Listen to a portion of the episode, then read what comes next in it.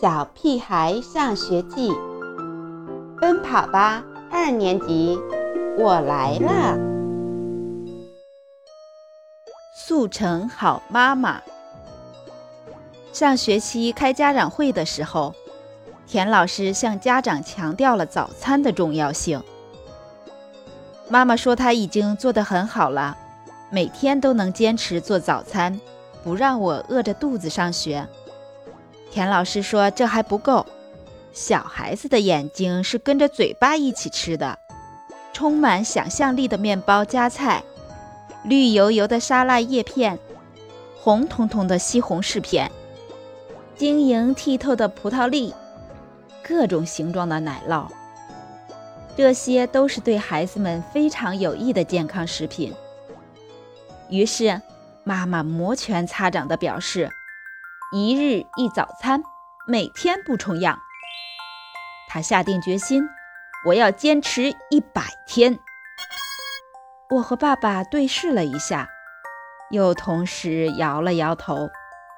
对于妈妈这个名副其实的鸡蛋杀手，我们不相信早餐除了蒸鸡蛋、煮鸡蛋、炒鸡蛋之外，她还会做出其他品种。如果我没有做到，我再也不发脾气，不尖叫。妈妈一副胸有成竹的样子。如果你做到了，你还是我们家的老大。我和爸爸巴不得妈妈半途而废，从老大的宝座上退下来。第一天的早餐是一只小猫。妈妈用面包片、火腿、西红柿和黄瓜片。拼成了一只三明治猫，我和爸爸惊讶地研究了半天，都没舍得下嘴。第二天的早餐是一只小猪，小猪是用饭团和香肠、胡萝卜、黑芝麻做成的，好看又好吃。第三天的早餐是一朵向日葵，向日葵的花盘是一个圆圆的面包片。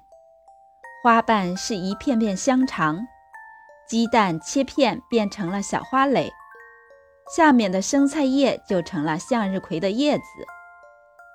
色彩丰富的水果粥，造型可爱的水果拼盘，自制酸奶，鲜榨果汁，熊猫饭团，各种卷饼和糕点。每天的早餐都令我期待。不知道下一个是怎样的惊喜。坚持一个月后，妈妈说她已经黔驴技穷了，没有主意了。于是，我和爸爸也参与进来。我出点子，爸爸画图，妈妈制作。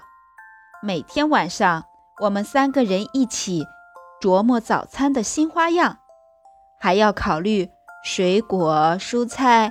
肉蛋的营养搭配，这成了我们全家人的作业。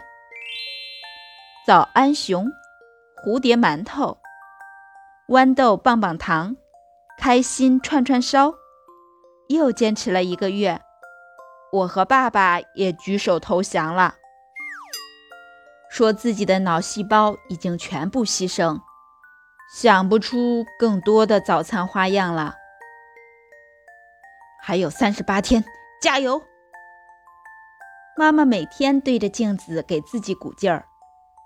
第一百天的时候，早餐是一个巨大的咧着嘴笑的怪兽，它是用鸡蛋、面包、香肠、猕猴桃、核桃仁做成的。怪兽旁边还有用番茄酱写出的两个字“老大”。看来。妈妈这个老大的地位是谁也无法撼动了。不过，别以为妈妈就此成功转型为创意早餐专家了。第一百零一天的早上，我们家的餐桌上又恢复了白粥煮蛋的早餐模式。我现在要休息一下，妈妈说。